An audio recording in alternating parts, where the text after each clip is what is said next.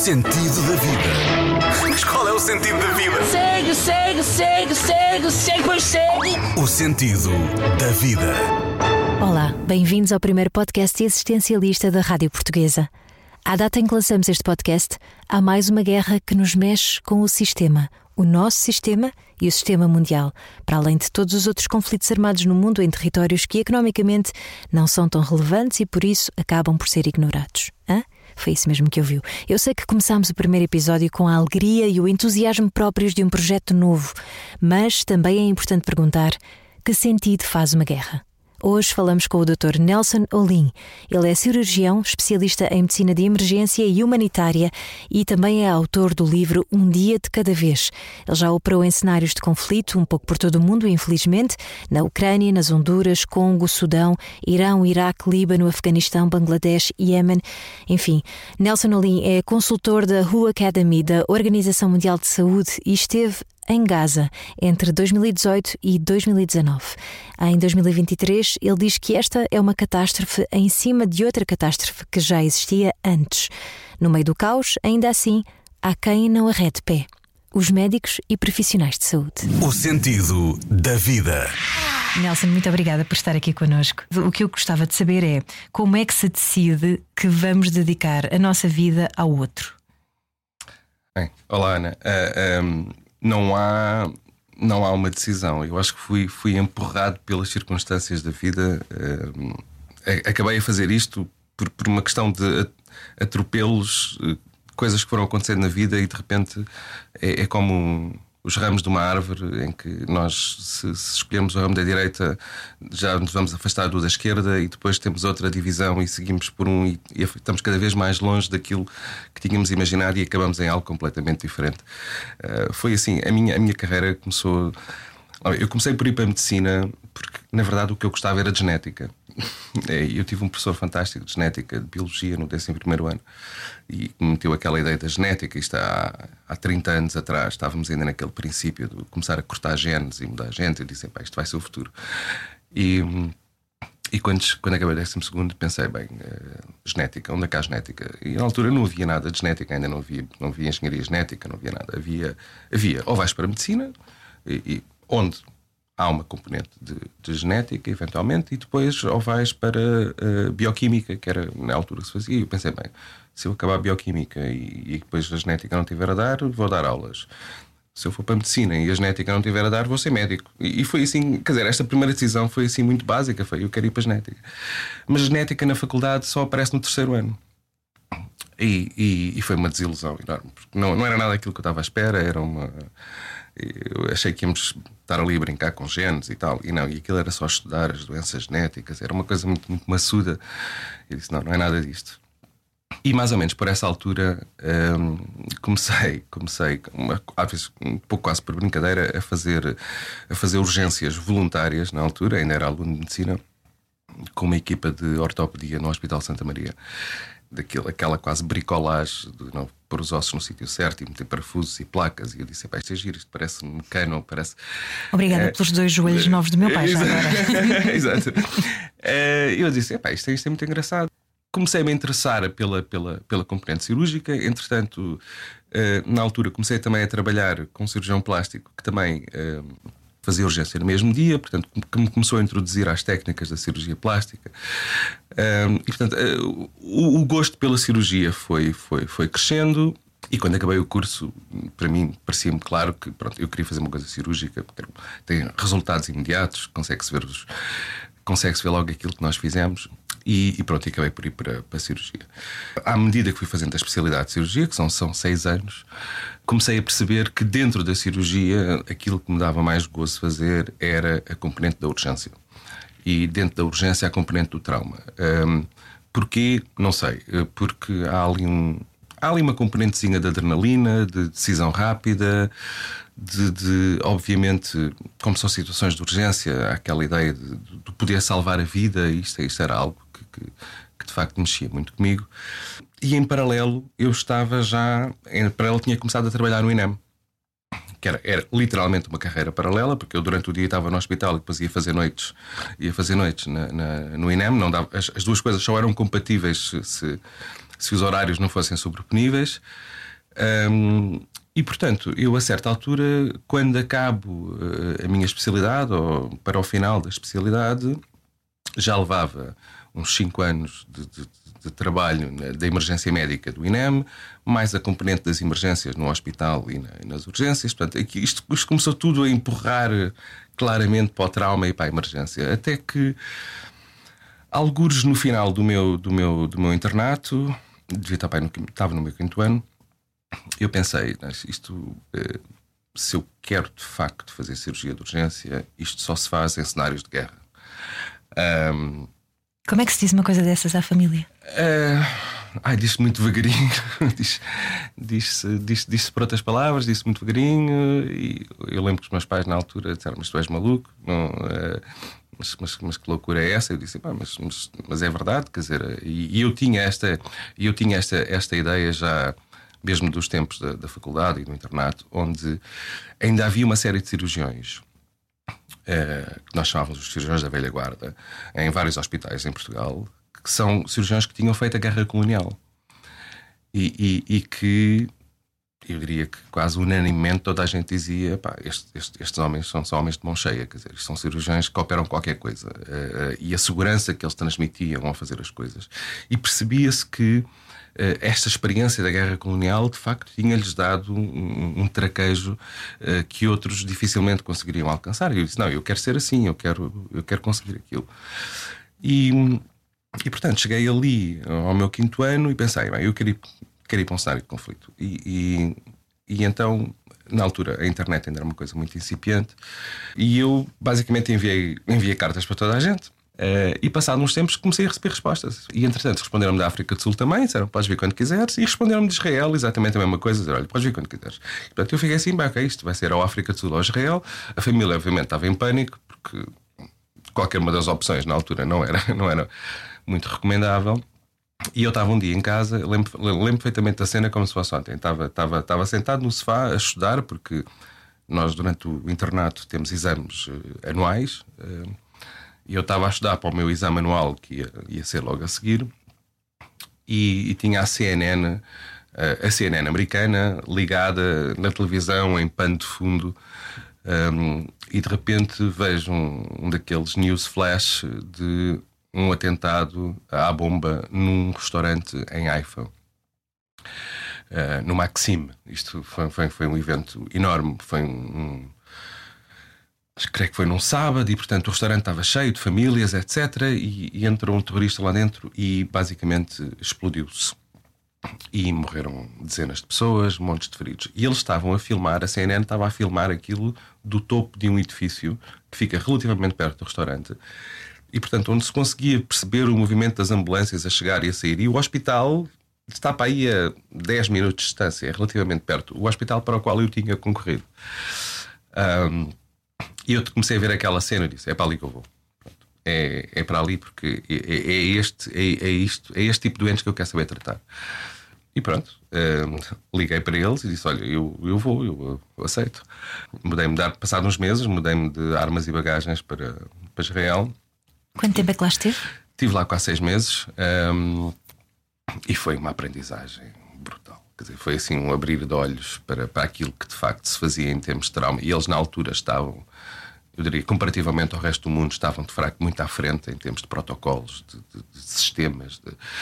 E portanto, aquilo para mim foi, um, foi, uma verdadeira lavagem cerebral. E como é que alguém que dedica a vida a manter alguém vivo lida com uh, a guerra, que é precisamente o oposto? Como é que se vive nessa dicotomia? Por um lado, faz com que uh, o Nelson tenha trabalho, mas não é isso propriamente que queremos, não é? Uh, como, é como é que se lida com isso no terreno, vendo massacres, enfim, atentados, tudo aquilo que, que nós sabemos? É, é uma boa, é uma boa questão essa. Eu a sensação que eu tenho é que isto, isto é às vezes é quase como se fosse um é quase como se fosse um jogo onde o nosso papel é de facto contrabalançar eh, todo o mal que está a acontecer, não é? E, e portanto, nós, nós, somos, de certa forma, nós, quando eu digo nós, profissionais de saúde que trabalham nesta área, e não só obrigatoriamente em cenários de guerra, mas mesmo no dia a dia, um, nós somos o contrapeso. É, é, aquela ideia de que, ok, isto está tudo a puxar para o mal, mas alguém tem que, tem que puxar para o bem. Um, e é por isso que muitos médicos não estão a deixar a faixa de Gaza nesta altura, por exemplo, não é? Essa, essa é uma das razões. Uh, obviamente, eles não, eles não estão a deixar, porque eles também não têm para onde levar os doentes, não é? Esta é a realidade. Uh, e, e, portanto, estão, estão obviamente. Eu acho que nenhum médico em consciência consegue, consegue fazer isso. Eu lembro quando uns anos mais tarde, quando, quando de facto me iniciei, depois a sério, na, na, na cirurgia de guerra, que foi quando, quando me juntei ao Comitê Internacional da Cruz Vermelha e, e, e a certa altura acabei por ser uh, uh, adjunto do, do, do, ou melhor, o cirurgião, o cirurgião-chefe adjunto. O, o, cargo em português é esquisito, mas é o Deputy Chief Surgeon ehm, do comitê. Um, ehm, e, nós fazíamos muitos cursos para outros cirurgiões que, que, estavam-se a juntar ao comitê e, portanto, tínhamos que integrá-los um pouco naquilo que são os protocolos e o contexto de cirurgia de guerra. E uma das coisas que nós dizíamos é, obviamente, segurança. Portanto, vocês estão, estão a operar um doente e, de repente, começam as bombas a cair. Hum, a, a lógica diz que a vossa segurança primeiro, não é? Mas aquilo que a gente percebia é que, apesar de estarmos a, a, no fundo, a dizer a toda a gente, não, vocês têm que largar o doente, nós sabíamos que nenhum de nós iria largar o doente. e, portanto, íamos completamente contra o protocolo, simplesmente porque é, é, o instinto é: não, eu não vou largar o meu doente aqui na Marquesa, não, não, não, não posso deixá-lo aqui. Um, ehm, e, e, no entanto, oficialmente a mensagem era: não, a vossa segurança primeiro, temos sempre que largar. Mas há qualquer coisa dentro de nós naqueles momentos que, que que nos impede de, de simplesmente de, não, não, eu agora, a minha segurança, primeiro o doente fica ali em cima da marquesa. Mas é interessante uh, o Nelson estar a falar em o meu doente, porque há uma coisa que descreve neste livro e que tem a ver com. Uh, os médicos normalmente tomam a opção, médicos, enfermeiros, profissionais de saúde, uh, de não usarem o nome próprio dos pacientes, como uma forma também de não se ligarem demasiado às pessoas. Eu acho que há uma série de mecanismos. Uh, uh, eu, eu digo, isso, isso, é uma das teorias que eu ponhei, não é? Uhum. Uh, eu acho que há uma série de mecanismos que nós temos que usar no dia a dia para nos protegermos. E, e nós, quando eu digo nós, profissionais que, que, estão, que estão ligados, a, nomeadamente, à, à, à, parte da urgência. eu, eu, quando deixei, eu, eu, trabalhei no INEM durante cerca de 10 anos. Um, na, eh, na, altura que deixei o INEM, também, na verdade, deixei porque também mudei-me, fui, fui viver para a Suíça quando, quando comecei a trabalhar para o comitê. A minha base era na Suíça, apesar de que a maior parte do tempo era no terreno, mas a base era lá e, portanto, obviamente, por razões meramente físicas, não podia continuar no INEM. Mas eu lembro-me que um, uma, das, uma das coisas que me levou, uh, na altura, quando, quando eu me afastei, era porque uh, eu tinha a sensação que todos os dias eu via pessoas mortas. Eu disse: Isto não é saudável.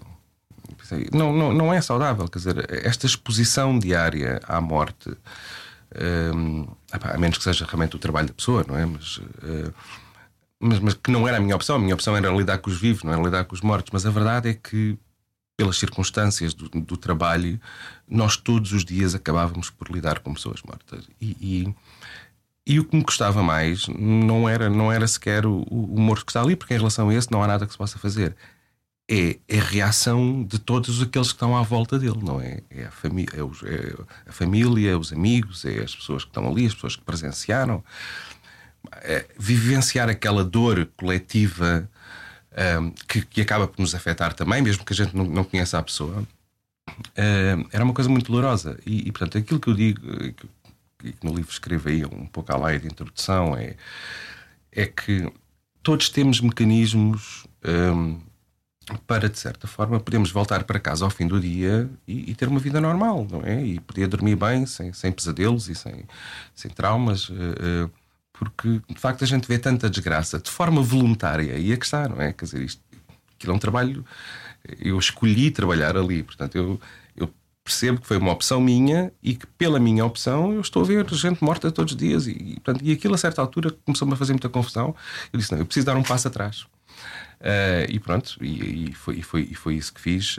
Um, e depois com a cirurgia de guerra aconteceu a mesma coisa. Ao fim de uns anos, uh, depois da minha última missão uh, de cirurgia de guerra mesmo, no, no Congo, onde, onde epá, em um mês operei 200 e não sei quantos doentes. Foi assim, uma coisa perfeitamente absurda. e eu estava estourado, estava fisicamente estourado, porque como era o único cirurgião do hospital, operava a qualquer hora, era, era às três da manhã, era às quatro da manhã, era, era às oito da manhã, era ao meio-dia, era à noite, e depois ia para casa, tentava dormir, depois ligava-me do hospital, lá chegou mais um baleado e voltava outra vez. Portanto, eu estava estourado do ponto de vista físico, mas estava estourado do ponto de vista psicológico também. Eu disse: não, eu preciso, preciso de parar um pouco. Uh, e nessa altura foi quando a OMS, entretanto, lançou-me um convite para, para, para ir coordenar eh, um dos projetos que eles tinham no Médio Oriente, uh, ligado às equipas médicas de emergência, e eu pensei, ah, isto é capaz de ter uma, uma coisa boa para tirar. E eu pensei que ia só por um ano. Um, e pronto, e já estou com a OMS, vai fazer sete anos, porque entretanto comecei a gostar de fazer outras coisas, não é? E pronto, tem sido esta a minha vida. Quando se visitam, há quem diga que o, o, confronto com a morte direta que ajuda muitas vezes a darmos mais valor à nossa própria vida, que às vezes acelera alguns processos de tomadas de decisão e de descobrirmos o, o caminho que queremos seguir. Um, isso acontece consigo ou, ou falo pensar ainda mais que raio, mas qual é que é o sentido da vida? Não, eu comecei a relativizar muitas coisas, de facto. Um, e isto foi um processo longo, não, que começou, provavelmente que começou na altura, na, na, altura do INEM. Um, havia uma coisa que me fazia muita confusão. Um, e, e, e, acho que foi esse, foi, foi o clique para mim. lembro, lembro de uma vez eh, de ter ido a um acidente, ter sido chamado para um acidente onde uh, um indivíduo de mota uh, uh, morreu na, na, sequência do acidente. Portanto, estava lá a moto no chão e estava o indivíduo deitado no chão. Uh, e eu olhei para a mão dele e vi que, que tinha uma aliança, que era casado. E, e de repente aquilo fez-me um clique na cabeça a pensar: este homem saiu de casa hoje de manhã a pensar que ia voltar para casa ao fim do dia. Uh, e, e, que se calhar tinha, tinha planos para amanhã e para o fim de semana e para seguir e para as férias e, e, com a mulher, que provavelmente seria casado. Uh, um, e de repente isto acabou tudo aqui. E, e, e, esta, esta, esta noção de que a vida é tão efêmera tornou-se cada vez mais, mais, mais, mais, mais presente. Uh, e eu acho que, hum, aliás, há algumas histórias deste, deste livro que falam um bocado sobre esta relação, esta relação com a morte e, e, com o facto da vida ser efêmera. Uh, isto, isto, isto faz-nos pensar uh, e faz-nos relativizar e faz-nos querer pôr as coisas em perspectiva e, e, e de facto uh, querermos viver melhor o nosso dia a dia porque o amanhã não é, não é claramente garantido. Um, e, e, eu acho que, que, que, muito disso está, está de certa forma espelhado, uh, espelhado no livro por algumas das histórias que pronto, onde, onde há esses momentos de de, de, ter que lidar com a morte ou dar a notícia da morte. Ou, ou, e... e, sobretudo, visitando cenários e países em concreto que parece que vivem perpetuamente em conflito. Um, é quase que dá a sensação de que há pessoas que nasceram no sítio errado do planeta. Essas pessoas têm noção disso? Há pessoas que nasceram no sítio errado do planeta, não tenho dúvidas sobre isso. Uh, isto, é, isto é uma lotaria. E, e, e, esta, esta, de facto, é outra das, das grandes conclusões que eu tenho tirado: é que isto é uma lotaria. Qualquer um de nós, se, se tivesse nascido no Iémen ou na Somália, ou, uh, íamos ter uma vida completamente diferente, não é? E, e, e provavelmente, infelizmente, em muitos destes países, uh, há gerações inteiras que não conhecem outra coisa que não seja o viver em conflito, o viver com o medo, o viver. E que não curam esse trauma e depois vão prolongá-lo ao longo do. E que, vão, e que vão inevitavelmente prolongá-lo, porque era aquilo que nós faríamos também se estivéssemos no lugar deles. Quer dizer, imaginemos que nós, nós vamos por aqui o cenário hipotético em que nós nascemos num Portugal que está eh, cercado por Espanha e em guerra com Espanha desde sempre. que é? aconteceu até. que aconteceu, exatamente. Mas estamos é... a fronteira mais antiga do, da Europa, felizmente, e pacífica já há muitos séculos. Mas imaginemos que, que, que nós nascíamos neste cenário, claro. não é? Com bombardeamentos constantes dos espanhóis aqui para o nosso território. É, as nossas crianças crescem com esta ideia de que não, os espanhóis são maus, os espanhóis são maus, os espanhóis são maus, não é? Quer dizer, e, e, e, portanto, que é aquilo que sentem provavelmente quem vive em Israel. Que é aquilo que, que, é aquilo que sente quem vive em qualquer ponto do mundo onde há uma guerra a decorrer neste momento e há um inimigo bem identificado. Uhum. Uh, seja. Ou quem vive na Palestina. Quem diz Israel diz a Palestina, obviamente. Quem diz Israel-Palestina, quem diz Nagorno-Karabakh e, portanto, os arménios e os azaris exatamente na, na mesma coisa. Uh, quem, vive, quem vive no Iémen, no norte ou no sul, uhum. quem, ou quem vive na Ucrânia, junto a Donbass. Quer dizer em todo lado. Portanto, a questão é que há gerações que crescem e, e, quando chegam a adultos, não é? E quando chega a altura de pegarem armas, bem, eles já sabem o que é que vão fazer, não é? Porque aquilo já. Portanto, mesmo que não queiram, eh, a, a pessoa que é criada num determinado modelo acaba depois por, obviamente, replicá-lo. E, e, essa é uma das razões pelas quais muitas destas guerras se perpetuam e, e, e, as feridas são depois difíceis de sarar, não é? Porque são, são feridas de sempre. Ela, é como se eu já tivesse nascido marcado, não é, para, para aquilo.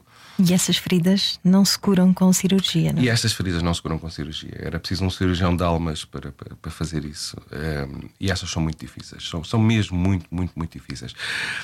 E, e, e há aqui um outro ponto. Uh, eu cada vez, e nomeadamente agora, que obviamente temos uma série de coisas agora nas notícias a decorrer. Nomeadamente sobre o conflito agora. Mas que não são de hoje, não é? Que não são de hoje, mas uma das coisas que eu percebo é há muitas pessoas com opinião formada, mas há poucas pessoas com uma opinião informada.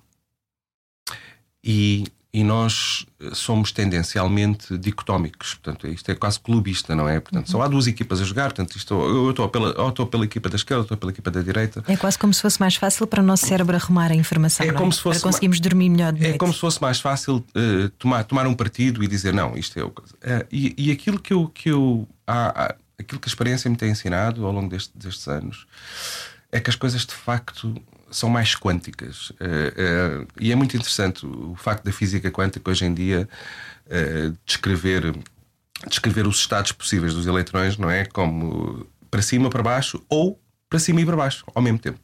É? Esta, esta, terceira, esta terceira opção que, que, que que, do ponto de vista da física quântica, está a abrir um mundo enorme de, de possibilidades e, portanto, que deixa de ser dicotómica, ehm, eu acho que eu acho que já estou nesta fase quando olho para muitos dos conflitos. Já não há só o bem e o mal. Já não há só o bem e o mal. Há aqui há muita história por trás de ambos os lados que é preciso compreender, o que faz com que não seja fácil dizer não, isto, este está bem e este está aquele e aquele está mal. Uh, e portanto, eu acho que esta ponderação uh, é importante. Uh, e é importante porque também esta ponderação é a que nos permite deixar este, este plano onde uh, não, há bons e maus e onde nós, nós claramente temos, eu não diria afiliações, mas onde, onde nós temos,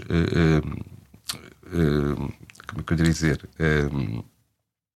um, um gosto particular eh, por, por, por, um determinado, por um determinado Estado ou por uma determinada religião, mas esta capacidade que é importante de nos desligarmos destas nossas afiliações religiosas ou partidárias ou políticas, etc., e nos colocarmos num plano, num plano humanitário. Uhum. Ou seja, não deixarmos, não queremos ter razão, não é? Exatamente. Colocarmos num plano humanitário onde, em vez de sermos todos diferentes, que é aquilo que acontece no plano do dia a dia, somos todos iguais, não é? E somos, somos todos humanos, somos todos pessoas. E, e, neste plano, onde não há religião, onde não há política, onde não há etc., eu tenho vidas humanas à minha frente. Mas nós somos capazes de fazer esse exercício porque já temos as nossas necessidades básicas, eh, não é? Temos segurança, temos comida na mesa. Vivemos, lá está, como estava a dizer o Nelson, num país seguro há séculos, felizmente. Não temos uma ameaça concreta à nossa volta, não é? E se calhar conseguimos fazer esse exercício de, filoso de filosofia, quase. Isto é, isto, é, isto é olhar para. Isto é aquilo que na psicologia se, se ensinava, que era a pirâmide das, das necessidades, necessidades, do Maslow, do Maslow. Não, que, que, dizia que, obviamente, nós só conseguimos passar ao nível seguinte quando temos as. as e e é muito verdade que esta capacidade de chegar a um ponto e, e, e, conseguir pensar um pouco, filosofar quase um pouco acerca não, da humanidade e de, do facto de sermos todos iguais e somos todos a mesma espécie. Um, isto, isto só é possível porque de facto há uma série de outras uh, necessidades que já estão supridas e, portanto, eu percebo que em muitos destes lugares as pessoas têm alguma dificuldade em chegar a este ponto. Mas cabe-nos a nós e, e aqueles que têm esta capacidade, pelo menos de o fazer, não é? Pelo menos que alguém o faça, uhum. porque, é, porque é por aí a solução. A solução passa, passa, passa por aí.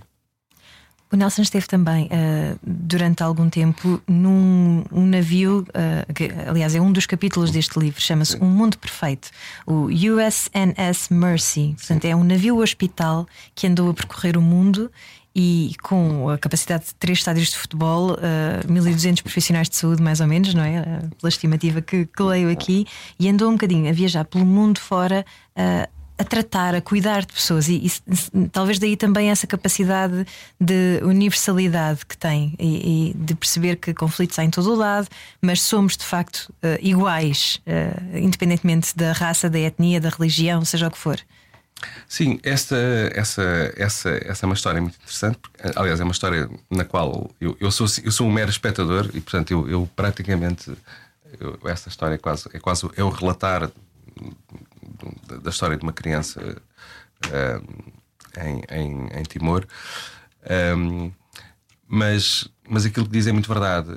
Um, há missões que são. É, esta é uma missão puramente humanitária, ou seja, o, o, é uma missão organizada pela, pela Marinha dos Estados Unidos de dois em dois anos, uh, onde eles pegam num, pegam num navio hospital, e neste caso o Mercy é um, é um navio que tem praticamente a capacidade de internamento do Hospital de Santa Maria uh, tem mais, mais de mil camas. Uh, era um super petroleiro, aliás, para começar um pouco, um pouco atrás, era um super petroleiro, havia dois, uh, dois super petroleiros, irmãos gêmeos, que foram convertidos em navios hospitais. Um é o Mercy, que cobre a costa Pacífico, e o outro é o Comfort, que cobre a, a, a costa, a costa Atlântica. Uh, e o que eles fazem é, dois em dois anos, pegam, pegam, pegam nesses. Uh, pegam nesses navios e começam a percorrer uma série de países eh, onde há necessidades básicas, não é? E, o navio leva equipas de especialistas de, de cirurgia vascular, cirurgia plástica, cir, uh, ginecologia obstetrícia, oftalmologia, otorrino, levam, levam todas as, as especialidades possíveis e uh, atracam, ou na maior parte das vezes nem sequer conseguem atracar porque os portos não têm capacidade para aquele navio, mas põem-se ao largo uh, e, e, e, começam a trazer doentes para bordo para ser, para ser, para ser tratados. Uh, o que é muito interessante, uh, na altura, eu lembro quando, quando estava nessa missão que a certa altura o, o Comodoro da, da, da Marinha Americana vem, vem vem, vem a bordo falar um pouco sobre a missão e ele diz uma coisa muito interessante. Ele dizia: Uh, esta missão custa-nos 20 milhões de dólares. Era, era o preço que aquilo custava. Ele diz que, à data, era mais ou menos o preço de um F-16. E ele dizia: uh, do ponto de vista de política externa, estes 20 milhões estão muito mais bem aplicados aqui do que no F-16. E era uma coisa, e é muito interessante, uh, porque de facto uh, custavam mesmo, mas eles este, este, tipo de missões toquem tantas pessoas, eh, tantas famílias, uh, melhora a qualidade de vida de tanta gente uh, num, num, tão curto espaço de tempo, coisa que um F-16 não consegue fazer. Um, e, e, e, portanto, esta, esta ideia de que nós, se nós formos um pouco mais humanitários, um pouco mais humanos, um pouco mais humanistas para com aqueles que nos rodeiam, de facto, é capaz de ser o caminho para um mundo um pouco melhor.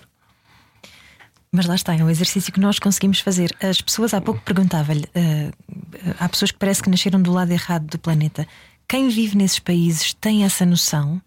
Ou é, é, é, uma, é uma realidade que já lhes é tão uh, presente não, que não sabem relativizar esse ponto? Eu não sei se eles têm essa noção, mas as pessoas. Mas uma das coisas que eu, que eu, que eu, que eu reparei, uh, em, em, em, às vezes em, em sítios inóspitos, tipo no, no Iêmen ou, na Somália, às vezes, ou no, mesmo no Sudão.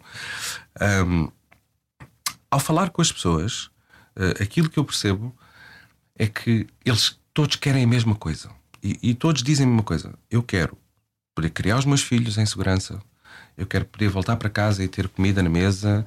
E eu quero poder ir trabalhar amanhã, ganhar o meu sustento.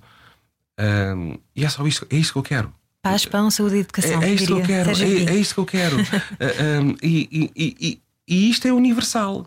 Isto é universal. Uh, obviamente que, a certa altura, se, se, se, um dos meus interlocutores é, faz parte de, do conflito diretamente, enquanto parte armada, obviamente vai ter um discurso muito mais radicalista e vai dizer não, porque nós estamos a lutar, porque eles fizeram isto e eles fizeram aquilo. Mas quando nós vamos para a população, que é o grosso, que é a maioria, de facto, aqueles que eles nos dizem é a gente só quer é que isto acabe, porque eu quero, é, quero é que os meus filhos estejam em segurança e eu quero que eles possam ir à escola. E, um, portanto, há, há claramente em todo o mundo uma noção clara do que, é que são as necessidades básicas e as pessoas aspiram a essas necessidades básicas e depois há um há uma, há uma camada que é a camada dirigente, que são os líderes, que são os políticos, que são que, que, que têm outras aspirações é? e que de certa forma uh, uh, atropelam, eu diria quase que assim, aquilo que é, que é a aspiração da população. É? Porque se nós puséssemos na mão da de todas as populações a capacidade de fazer a paz, elas faziam. Eu não tenho dúvidas disso. Eu não tenho dúvidas disso. Uh, mas tínhamos que retirar esta componente política de cima. Mas se nós olharmos, isto agora é um exercício filosófico que eu estou a pensar aqui na à cabeça com, com o Nelson. Uh, se olharmos para nós internamente uh, e para a nossa uh, necessidade muitas vezes também de conflito, ou seja, há quem diga que a paz global só existirá quando houver também paz interna dentro de cada um de nós, porque nós também, inevitavelmente, às vezes embranhamos-nos num conflito, seja com o marido, seja com o pai ou com. Enfim. Há inequivocamente ali um, assim, um, um bate-bolas uh, na vida que nos leva muitas vezes a, a, sair dessa paz e que depois uh, podemos extrapolar a um nível muito mais uh, amplo, obviamente, chamada guerra, não é? Um, portanto, de, até que ponto é que nós conseguimos trabalhar primeiro essa paz eh, para depois poder. Eh, isto parece uma conversa um bocadinho não. de livre de autoajuda, mas é um exercício que estou aqui a fazer não. neste momento consigo. É assim, eu lamento informar, mas eu, eu, a, minha, a minha percepção é que nós, enquanto espécie, nós somos maus.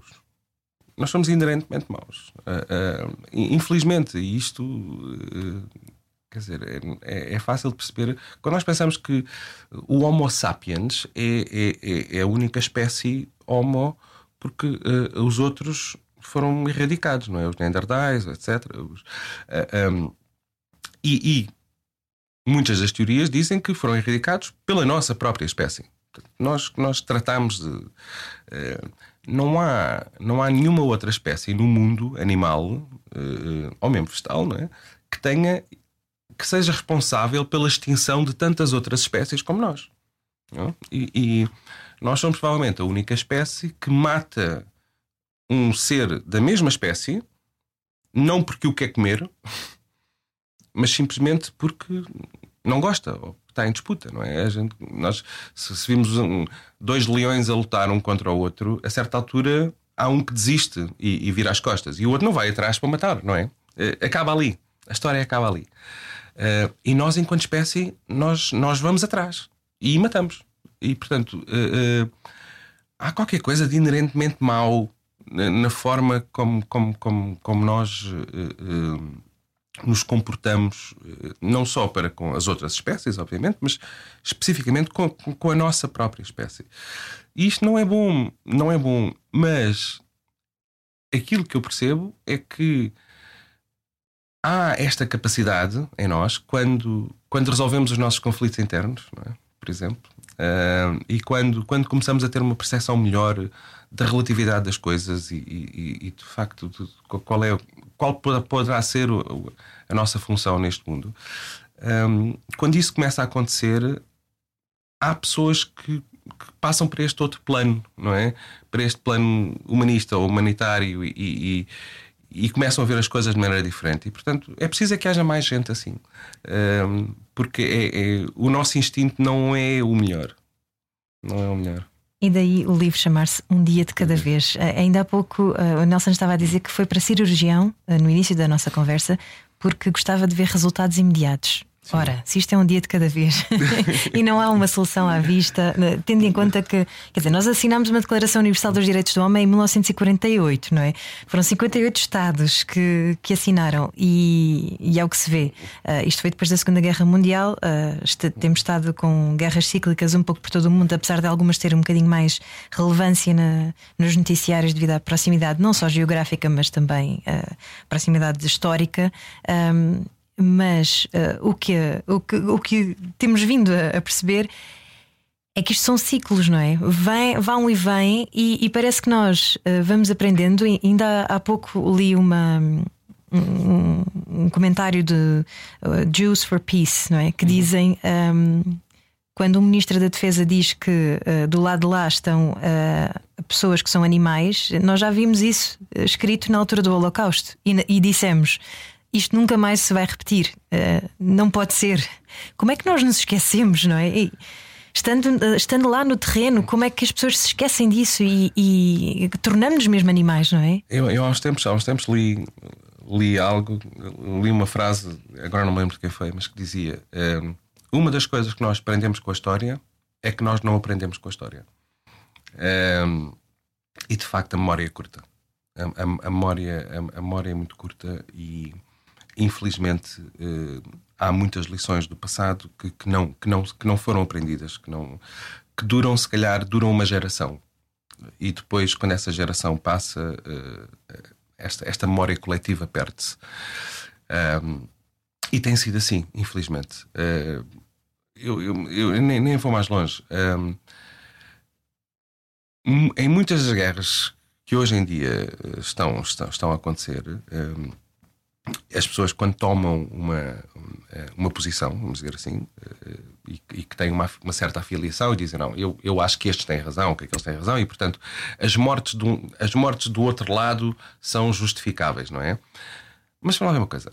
Nós assinamos, nós assinamos. Em, nós, Portugal foi um dos primeiros, uh, uh, um dos primeiros países um, a eliminar a pena de morte. E, e, quando nós eliminamos a pena de morte, na verdade, aquilo que estávamos a fazer é estávamos a dizer que, atenção, não há crime que seja tão horrendo que justifique tirar a vida de outra pessoa. É? Isto, e na verdade, isto, isto, isto, está lá. Quer dizer, uh, uh, nós não temos pena de morte exatamente por causa disso. Ah, mas se for numa guerra já é possível. Então, mas qual é a diferença? Quer dizer, pior é que numa guerra o risco de estarmos a matar pessoas que, na verdade, não têm absolutamente nada a ver com, com, com as razões ou com o conflito é ainda maior, não é? Porque, quer dizer, a pena de morte aplicada num contexto judicial é porque um indivíduo, de facto, provou-se que fez algo, não é? E é sentenciado a tal. Agora, mortes em conflito, na maior parte das vezes, são, são mortes de inocentes, são mortes de pessoas que não têm absolutamente nada a ver. Ah, mas isso, mas aí já é justificável porque é uma guerra. Isto, isto é um paradoxo. Isto, isto é um paradoxo, não é? Como é que eu posso defender que não haja pena de morte e, no entanto, depois posso aceitar que as pessoas morram porque é um conflito e então aí já se, já se justifica? Portanto, a menos que nós estejamos a repensar esta questão da pena de morte, que eu acho que seria um absurdo, não é? Acho que, acho que as pessoas têm que parar um pouco para pensar que muitas vezes eh, estas tomadas de posições que nós. Lá está, é o que eu estava a dizer. Há muita gente com uma opinião formada, mas há pouca gente com uma opinião informada. É? E, e, portanto, é fácil tendencialmente dizer: ah, não, estes têm razão. Epá, estes têm razão, mas estão a matar gente que não tem nada a ver com isto. E eu sou contra a pena de morte. E, portanto, isto é um paradoxo. Não é? E, portanto, vivemos claramente num, num mundo, num mundo uh, paradoxal, é o que eu posso dizer. Estamos sempre, lá está, estamos sempre em contradição, não é? Sim. Permanente, uns com os outros, Sim. connosco próprios e se calhar. Uh enfim, não há solução uh, à vista para já, mas acreditamos que quando Nelson Ali lançar o seu segundo livro, a chamar-se-á, uh, já estamos em paz e vamos embora para a frente. Era tão bom, não é? Era, era fantástico. O Nelson que, que nos disse que encontrou o propósito de vida um bocadinho por acaso, não é? Era para ir para a é. genética, depois à cirurgia. Olha, afinal, eu quero mesmo. Uh, enfim, uh, ir tratar pessoas para cenários de, de guerra, uh, há aqui uma, uma tendência que o Nelson fala muito no, no livro uh, e que eu achei muito bonita, que é não se entender como super-herói, não é? E, como diz, arrumar o ego no bolso.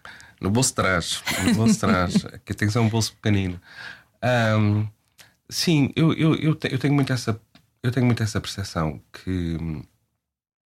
Uh, e eu digo, digo, digo, isto muito às minhas filhas, muitas vezes, que um, todos, nós temos, todos nós temos um trabalho, seja ele qual for, uh, locutor de rádio, ou, ou, ou, ou, cirurgião, ou polícia, ou bombeiro, dizer, todos nós fazemos qualquer coisa. Um, e, e, temos que o fazer bem, e devemos fazê-lo bem, com brilho um, e, e, e, com dignidade. Um, e eu acho que essa. O facto de estarmos a fazer já algo que gostamos já deve ser recompensa suficiente para, para, para nós próprios. E, portanto, o, o, o, procurar, o procurar o mediatismo ou procurar a visibilidade, especialmente neste mundo hoje em dia, onde, onde tudo o que conta é a quantidade de likes e de. Não é, e de uh, isto, isto, isto é algo que vem. Eu acho que leva, vem com a maturidade, não é? Chegar. Temos esta percepção de que, o que a mim o que, o que me satisfaz de facto é o saber que estou a fazer uma coisa que eu gosto, que estou a fazer bem aos outros um, e no cima pagam para fazer isso, portanto, fantástico. Um, e, e, e isso, isso, deve ser recompensa mais do que mais, mais do que suficiente. Uh, obviamente, nem todas as pessoas são assim, quer dizer, e há pessoas que têm uma, uma necessidade muito grande de, de, exposição e de. Lá está, esta, esta questão dos likes e da, da dopamina e do que, daquilo que é gerado cada vez que a pessoa vê que algo que alguém te dê um feedback positivo. Aprovação externa. Ah, esta, fundo, esta é? aprovação, e, e, e, depois isto entra-se aqui num ciclo onde eu quero mais aprovação e mais aprovação, e hoje em dia. E se calhar a terapia é, também faria bem, não é? E hoje em dia, e hoje, mas a verdade é que todas as redes sociais hoje em dia são baseadas nesta, nesta ideia do uh, eu ponho qualquer coisa e as pessoas a seguir põem um like. E isto para mim, isto gera-me, obviamente, um, um gera uma descargazinha de dopamina que me faz sentir bem, dizer, ah pá, gostaram daquilo que.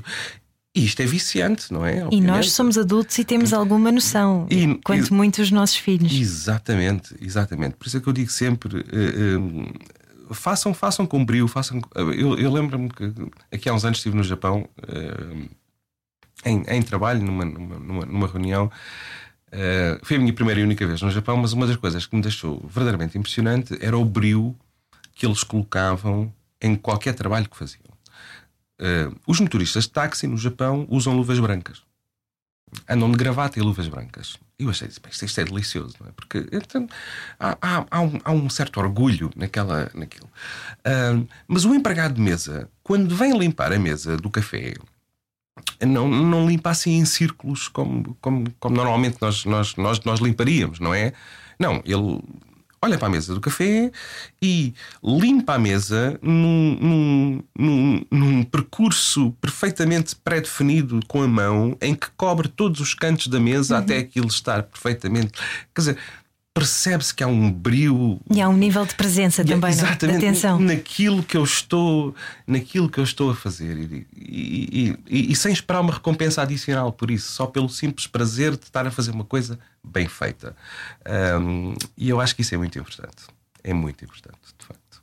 E portanto o ego uh, como dizia esse esse, esse, esse, esse grande cirurgião uh, Dr. Best. Dr. Best, eh, que dizia: Não, tens que guardar no bolso de trás das calças, porque eh, não precisas, não, não precisas. Quer dizer, o, eh, se tu fores bom e se fizeres as coisas bem, as pessoas vão reconhecer-te por isso. Não, não precisas de ter um grande ego. Nelson, para fechar então, qual é que é o sentido da vida? Olha, eu, eu cada vez mais me convenço que é o fazer bem aos outros. Um, eu acho que esse, esse é o grande sentido. É o poder, eu, eu poder ajudar. Eh, eu não queria entrar aqui na, na, na, linha religiosa, porque a minha religião é a ciência, mas eh, esta ideia de ajudar o próximo, de facto, é, eu acho que é o grande sentido da vida. Sim. Obrigada por nos ter ajudado também. Obrigado. O sentido da vida. Obrigada por ter procurado connosco o sentido da vida. Se tiver uma história que gostasse de partilhar, escreva para sentidodavida.radiocomercial.pt. Eu sou a Ana Delgado Martins. O indicativo é do Ricky Gervais português, Nuno Gonçalo. O Dá aí um jeitinho aos sons Marinho é do Mário Rui. E para a semana teremos mesmo uma meditação. A sério que sim, o Nuno adora meditações. Até para a semana.